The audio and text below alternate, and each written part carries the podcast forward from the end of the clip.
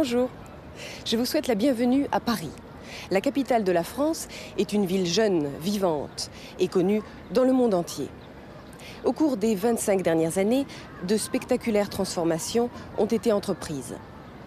Là où se situait autrefois le grand marché parisien, immortalisé dans le roman d'Émile Zola Le ventre de Paris, on a ouvert le Forum des Halles avec ses boutiques et ses galeries marchandes. Alors, partons à la découverte du nouveau Paris. Le passé reflété par le présent. Une image disproportionnée de la réalité qui donne à réfléchir. Au cœur de ce vieux quartier, le centre Pompidou, également connu sous le nom de Beaubourg. Il ressemble à une usine, mais c'est un foyer d'art contemporain.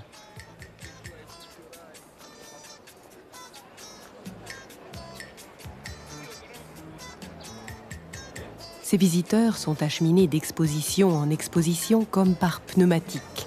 Bon nombre d'entre eux ne désirent que voir les toits de Paris.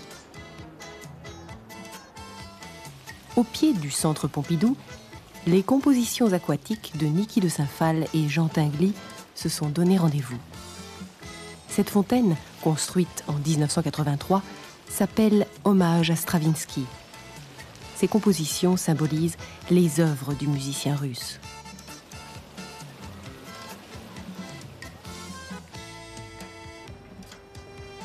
François Mitterrand a initié les grands travaux qui marqueront son époque en tant que président de la République.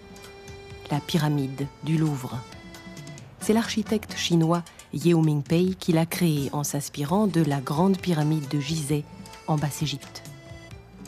Depuis 1989, cette construction de verre trône dans la cour Napoléon.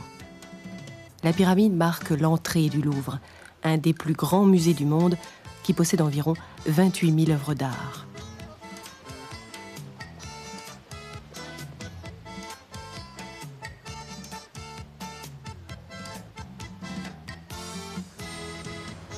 Pour faire place aux galeries du Grand Louvre, il fallut reloger le ministère des Finances qui avait son siège dans l'aile Richelieu. Le nouveau bâtiment se trouve à Bercy, à l'est de Paris, en bordure de Seine. 5000 fonctionnaires y travaillent. Le projet le plus marquant de l'ère est sans doute la Grande Arche, réalisée par l'architecte Otto von Spreckelsen. Elle se trouve dans le nouveau quartier de la Défense et symbolise une fenêtre ouverte sur l'avenir en prolongeant l'axe historique de la capitale. Il y a un siècle, Paris inspirait un écrivain. Émile Zola immortalisait les Halles, les rendait célèbres pour toujours dans son œuvre Le ventre de Paris. Les halles telles qu'il les a connues n'existent plus. Elles ont fait place à l'un des ensembles contemporains, modernes, qui marquent Paris depuis une vingtaine d'années. Parmi eux, le centre Georges Pompidou, du nom de l'ancien président de la République qui en avait eu l'idée. Les visiteurs de ce musée sont acheminés, c'est-à-dire transportés, comme par pneumatique, un pneumatique. La poste pneumatique. Roue à poste. La construction de la pyramide du Louvre s'intègre dans les travaux de transformation du musée. Pour y disposer de plus de place, on a relogé les fonctionnaires du ministère des Finances. On les a installés dans de nouveaux bâtiments à Bercy. Quant à la Grande Arche et au quartier de la Défense, on peut s'interroger sur l'austérité de son aspect, sur l'impression sobre, presque froide qu'elle donne aux visiteurs. Je me suis rendue à la Défense, accompagnée d'un architecte et urbaniste parisien, Philippe Jaouen. Cet arc de triomphe de l'âge technique, construit en verre, acier, béton et marbre, a une hauteur de 112 mètres. Pour enlever un peu de son austérité à cet immense centre administratif, devenu le siège de firmes internationales, Niki de Saint-Phal a, ici aussi, laissé quelques traces colorées. Je suis curieuse de savoir ce qu'en pense Philippe. Dites-moi, entre Versailles, le château de Versailles, et l'architecture qui nous entoure, que choisissez-vous et pourquoi? Question intéressante. Bon, je pense déjà il y a un certain nombre de siècles qui séparent effectivement la création du, palais de, Versailles et, cet ensemble immobilier. Bon, je pense qu'il n'y a pas de, comparaison possible. Je crois que c'est difficile d'avoir un avis circonstancié sur, les deux choses. Bon, ici, par contre, on peut voir qu'il y a euh, toute une sorte d'immeubles différents, de générations différentes. Bon, je crois qu'on peut parler effectivement d'un certain nombre de, de différences d'architecture entre ces immeubles de, bureaux et puis des, grandes, des, grands ouvrages qui ferment la perspective de, de l'Arc de Triomphe et qui ont été commandés. Et alors que pensez-vous de l'implantation euh, de bâtiments modernes dans les vieux quartiers? Je crois que c'est un des problèmes principaux de, l'architecte ou de l'urbaniste, c'est de se positionner euh, en tant qu'homme moderne. C'est-à-dire qu'il faut d'une part respecter le patrimoine, je suis moi, euh, bien sûr, euh, un peu architecte des, des monuments historiques, puisque je travaillé beaucoup pour les, pour les bâtiments de France, donc j'ai un profond respect pour le, pour le patrimoine, mais je pense être aussi un homme moderne, c'est-à-dire que je prépare euh, donc l'an 2000 qui est tout, proche, et, à ce titre-là, c'est le problème de la dialectique, j'allais dire, et de notre préoccupation au quotidien, de savoir s'il faut respecter à tout craint et complètement le patrimoine ancien, au risque d'en copier, j'allais dire, euh, les mots des natures, les formes. Bon, évidemment, un, des premiers bâtiments à Paris qui a fait beaucoup euh, parler de lui, c'est le centre Pompidou. Alors, bon, un centre culturel, c'est pas un bâtiment d'habitation, et par rapport à une culture, par rapport à euh, une manière de, monter des expositions, de véhiculer des informations, ça a une transposition sur l'architecture. Même pour un architecte, il est difficile de comparer le palais de Versailles au quartier de la Défense. Difficile d'avoir un avis circonstancié, détaillé, précis. L'architecte et surtout l'urbaniste, qui crée des villes ou des quartiers nouveaux, est souvent placé en face d'ensembles immobiliers construits sur plusieurs générations. Comme la Défense, par exemple, où l'on peut voir des immeubles très différents les uns des autres, réunis autour de l'arche. Paris et bien d'autres villes françaises sont confrontées au problème. Comment construire du neuf sans abîmer l'ancien? C'est la question que Philippe se pose souvent. Il désire respecter le patrimoine, la tradition, mais il est un homme moderne qui pense à l'avenir. Alors que faire? Copier ce qu'il appelle les modes et natures de l'architecture classique? Il ne le souhaite pas. Philippe préfère agir selon une dialectique, un raisonnement. Il vaut mieux, comme au centre Pompidou, s'interroger sur la nature du bâtiment et sa fonction. Un centre culturel qui a une façon très moderne de présenter l'art ne peut se trouver que dans un bâtiment moderne. Cela a une transposition, une influence sur l'architecture. Nous allons retrouver Philippe en plein Paris, dans son agence. À deux pas de chez lui, dans une cour intérieure du 6e arrondissement, Philippe a installé son bureau. Son chien, inséparable, l'attend comme toujours alors que ses collaborateurs sont déjà au travail. C'est ici que se prennent les rendez-vous avec les clients, que s'ébauchent les projets jusqu'à la finition des plans et la réalisation de la commande. Pour le seconder, Philippe a deux dessinateurs techniques qui se chargent du tracé des projets. Le local technique du et puis euh, la grande salle à manger. Du côté de Saint-Germain-des-Prés, ce vieux quartier de Paris, connu pour ses pianos-bars et ses musiciens, est également le refuge des intellectuels il n'est pas rare d'y trouver des ateliers de reliure. Et qui dit reliure dit maison d'édition. Philippe a rendez-vous chez Monsieur Verret, un éditeur, qui lui a demandé conseil pour une maison de l'île de Ré. Voilà, donc euh, je vous rapporter les nouveaux documents concernant les modifications. Donc ici euh, est le plan d'origine avec la maison principale, les extensions et la, petite maison donnant sur euh, la ruelle. Et là, vous avez donc le document définitif où nous avons inversé à votre demande la partie donc, des champs et toutes les parties techniques, c'est-à-dire poule à hausse et salle à manger d'été, souvent sur un espace. Alors, on a fait des simulations de couleurs pour, montrer un petit peu l'image que ça donnait, ainsi que le, plan général de, la propriété.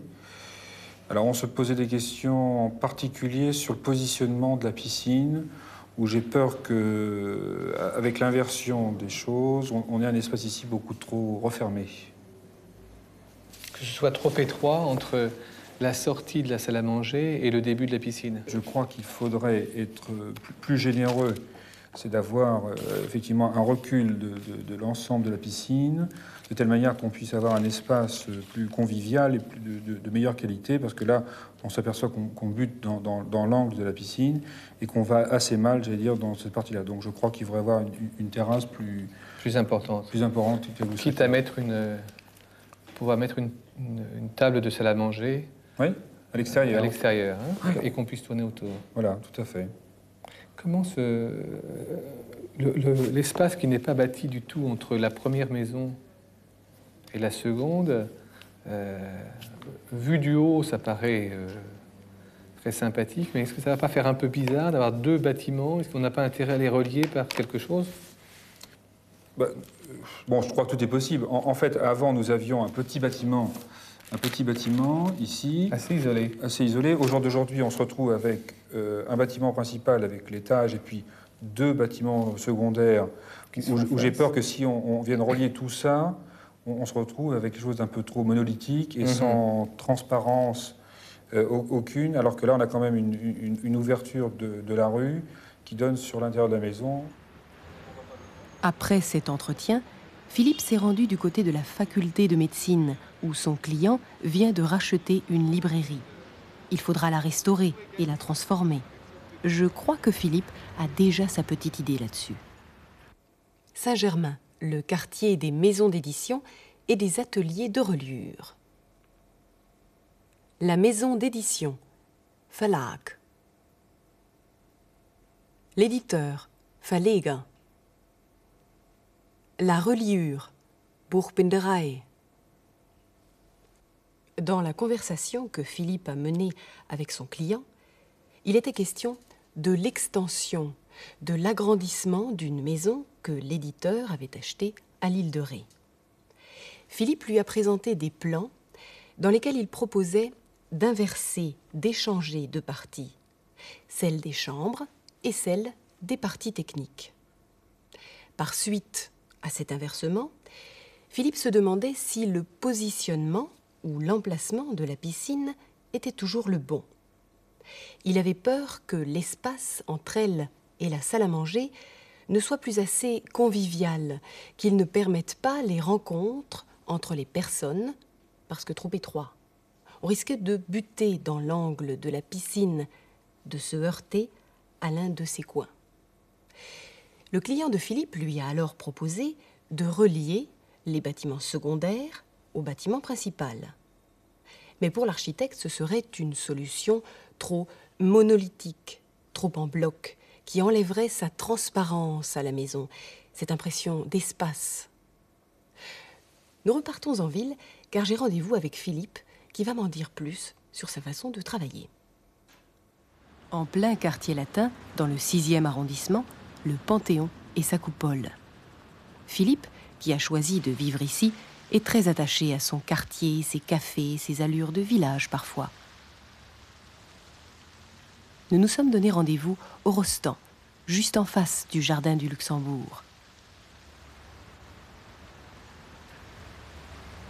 Comment se déroule votre travail du premier contact avec le client à la réalisation du projet? Eh bien, c'est une longue entreprise, puisqu'en fait, euh, entre les premiers contacts, on peut avoir un client et la réalisation d'un ouvrage. Euh, ça peut être euh, deux mois, trois mois, voire des années, puisqu'en fait, ça dépend du programme. il est évident que pour construire une maison ou faire une petite boutique, c'est un délai très court. engendrer un quartier nouveau dans une ville, c'est un métier beaucoup plus long, où il faut effectivement s'assurer entre les envies du client et, les règlements d'urbanisme légitimés. Euh, donc c'est une longue entreprise. Qui sont vos clients et comment vous faites-vous connaître? Moi, j'ai l'habitude de travailler sur plusieurs sites, donc je suis habitué à être mobile, mais pour d'autres euh, architectes, ils sont plus localisés et à ce moment-là, ça, pose d'autres problèmes de, de connaissance. Et on s'aperçoit souvent, ce qui est quand même dommage, c'est que telle ou telle personne vous dit Ah, mais si je vous avais connu, je vous aurais bien confié telle chose. Donc, ça, c'est la, chose extrêmement difficile à entendre.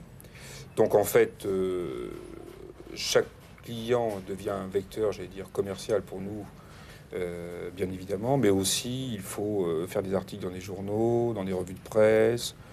Bon, et tout, enfin, en, fait, il faut avoir autour de soi toute une tout un aéropage de, de, de, mécanismes de, se faire connaître au travers de publications ou d'ouvrages techniques. Vous êtes architecte par vocation? Par vocation, non. En fait, euh, j'ai une formation plutôt technique parce qu'en fait, j'ai passé deux baccalauréats, un, technique industriel, et puis ensuite j'ai passé un baccalauréat mathématiques et techniques. J'ai commencé euh, une école d'ingénieur, et puis j'ai trouvé ça trop sérieux, donc je me suis rabattu sur les beaux-arts. Et en fait, j'ai commencé ma carrière donc euh, d'architecte euh, comme ça, parce que je trouvais le milieu sympathique et parce que bon aussi dans mon adolescence, j'ai fréquenté euh, un certain nombre de personnes qui étaient dans le milieu artistique. Vous êtes spécialisé dans un domaine particulier ou êtes-vous polyvalent? Alors en fait, au, jour d'aujourd'hui, bon, je pense qu'on est polyvalent parce qu'on ne travaille pas exclusivement dans un secteur. il y a des gens par exemple qui ne font que de l'industriel ou que du médical. Euh, nous, on a la chance, ce qui est, j'ai dit une grande chance dans le, schéma général économique, c'est qu'on a plusieurs méthodes d'ouvrage. Alors, tout ceci bouge bien sûr d'une année sur l'autre. Bon, il y a des, tendances, puis ensuite les choses euh, se, modifient. Mais euh, disons que nous travaillons pour, pour, va travailler beaucoup pour les ministères et l'administration. Euh, actuellement, nous avons donc euh, trois clients privilégiés, euh, les offices publics d'HLM et, clients publics, et donc une clientèle particulière où on fait un, certain nombre de, maisons individuelles sur l'île de Ré. Que rêvez-vous de pouvoir réaliser un jour? Il faut savoir qu'au jour d'aujourd'hui, l'État a demandé une réflexion générale sur la France et sur la citoyenneté de l'année 2015 et que j'espère et je fais tout ce que je peux pour rejoindre ces équipes de réflexion euh, parce que je suis euh, bien sûr architecte mais aussi urbaniste et qu'à ce titre-là, il me paraît important de réfléchir sur le cadre de vie dans lequel on va mettre des gens. Euh, alors je m'attache quand je fais un dossier à faire ou, une jolie maison ou un bel immeuble ou, une belle mairie, mais je suis préoccupé par les problèmes de la ville et par les problèmes de l'équilibre, j'allais dire, entre le monde rural et, mes grandes métropoles. Donc mon désir aujourd'hui, c'est pas de construire un aéroport ou une jolie maison pour un grand président, c'est plutôt de participer à des équipes de réflexion sur, sur la modification de la France, son insertion dans l'Europe. Philippe a d'abord obtenu deux bacs, un technique industriel et un mathématiques et techniques. Un passage rapide dans une école d'ingénieurs lui a permis ensuite de trouver sa voie définitive, l'architecture. Il s'est réorienté, rabattu sur l'école des beaux-arts qui a formé des architectes jusqu'en 1968 et se consacre aujourd'hui à toutes les disciplines portant sur les arts plastiques. Philippe se dit polyvalent, c'est-à-dire qu'il possède des capacités de travail variées. C'est pourquoi il dispose de plusieurs maîtres d'ouvrage ou clients. Le maître d'ouvrage, Bauherr. Le maître d'ouvrage. Pour Philippe, chaque maître d'ouvrage est un vecteur commercial. Pour mieux se faire connaître, il écrit également un certain nombre d'articles pour les revues de presse. Il sait l'importance de publication dans les ouvrages spécialisés. La publication. Veröffentlichung. La publication. Et l'avenir. Philippe souhaite pouvoir le préparer au sein d'une équipe de réflexion à la demande de l'État français. Cette réflexion porte sur la France et la citoyenneté de l'année 2015, une question qui s'adresse aux urbanistes en les incitant à réfléchir au cadre de vie, à l'environnement des Français. Je vais vous emmener maintenant prendre un bol d'air frais, loin de la capitale. Devinez où nous allons. De l'eau et des bateaux de pêche. Nous sommes dans le petit port de Saint-Martin, sur l'île de Ré. Mais pourquoi l'île de Ré? Tout simplement parce que Philippe y a ouvert une agence dans une de ces petites rues. Tout a commencé dans les années 70. Philippe a fait un diplôme sur l'île de Ré. Puis un des ministères auxquels il avait présenté ce diplôme lui a proposé un poste d'architecte conseil dans l'île. Au bout de dix ans d'activité dans cette fonction, il a décidé de s'installer à l'île de Ré comme architecte libéral. Il y a depuis réalisé bien des ouvrages, maisons particulières et résidences d'été, mais aussi hôtels, restaurants ou encore bâtiments publics comme mairie, école, poste, syndicats d'initiative. Par ici? Tout à fait. Oui. Continuez.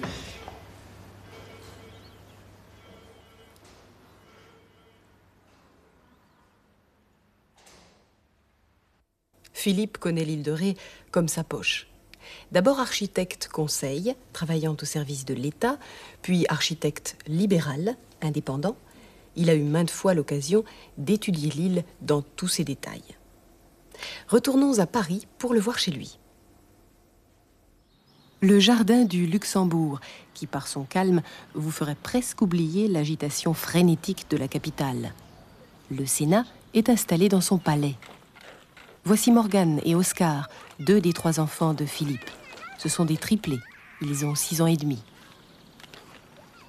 Au cœur du sixième, à deux pas de la Sorbonne, le jardin du Luxembourg est en semaine le rendez-vous des étudiants et le week-end celui des familles.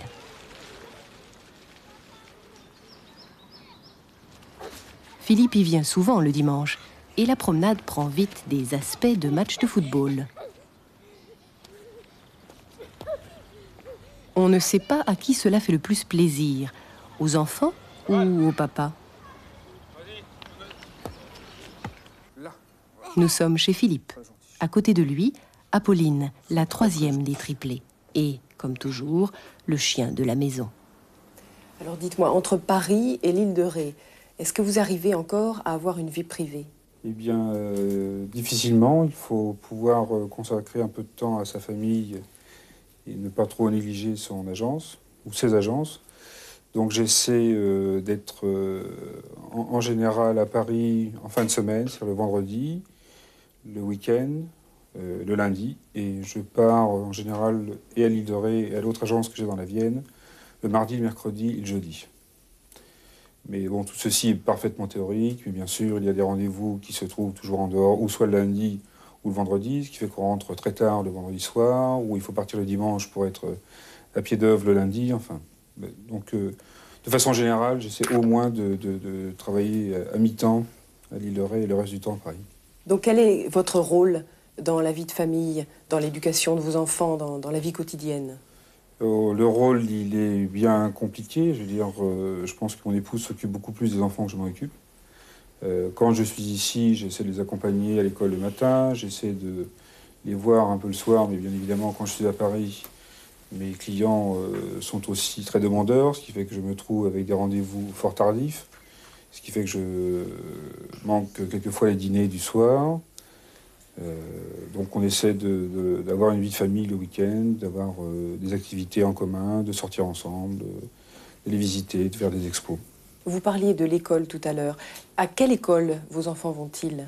Eh bien, ils vont dans une école qui s'appelle l'école Sainte-Geneviève, qui est une euh, petite école euh, ici, pas loin du, Panthéon. Alors, bien sûr, des problèmes de proximité, parce que tout ceci est plus simple, mais aussi euh, une école qui a un enseignement classique et, et surtout qui a aussi une base religieuse. Pourquoi un enseignement privé? Pourquoi un enseignement privé euh, Pourquoi pas un enseignement public? Euh, Personnellement, j'ai été euh, élevé dans une école publique, en plusieurs écoles publiques. Mon épouse a fait ses, écoles dans des écoles plutôt religieuses. le fait qu'on ait des voisins à l'île de Ré qui effectivement avaient des enfants dans la même école ont fait que, a fait que nous avons décidé de, prendre cette école comme, lieu pour leur première classe. Pour l'instant, moi, je n'ai pas de, Je, ne suis pas contre l'école publique, bien au contraire, mais je veux dire que pour l'instant, euh, il semblerait que cette, école convienne bien aux enfants. Bon, au jour d'aujourd'hui, on se pose des questions sur les enfants, puisqu'en fait, on en a trois, et qu'il n'est pas évident que cette école soit universelle. Il est possible, effectivement, que l'année prochaine, il change de classe. Philippe reconnaît avoir quelques difficultés à organiser travail et vie de famille. Il se partage entre ses trois agences et ses nombreux clients qu'il ne veut bien sûr pas négliger, délaisser. Mais en général, il passe la moitié de son temps à Paris et le reste à l'île de Ré. Il s'occupe peu de ses enfants, des triplés, mais fait son possible pour les accompagner à l'école ou les voir le soir ou en fin de semaine. Cette émission se termine. Je vous invite à suivre une dernière fois Philippe au marché puces et à faire un petit tour à l'ancienne gare d'Orsay, transformée aujourd'hui en musée. Merci et au revoir. Reflet du passé. Un dimanche au marché aux puces. Philippe préfère celui de la porte de Vanves avec son ambiance particulière. Il y en a pour tous les goûts, toutes les bourses et toutes les envies. Ça marche ou pas? Je peux essayer. On peut essayer? Ok, allez. Merci, bonne journée. Philippe aime la peinture. Il est un adepte des peintres impressionnistes. Mais les trésors sont rares ici aux puces. De temps en temps, Philippe se rend au musée d'Orsay, situé sur la Seine. Là d'où partaient autrefois les trains pour Orléans, on peut admirer aujourd'hui l'art du XIXe siècle. Le rez-de-chaussée est le domaine de la sculpture, au deuxième étage, les impressionnistes. Renoir, bal au moulin de la Galette. Van Gogh, la chambre à Arles. Cézanne, nature morte. Monet, le bassin au nymphéa à Giverny.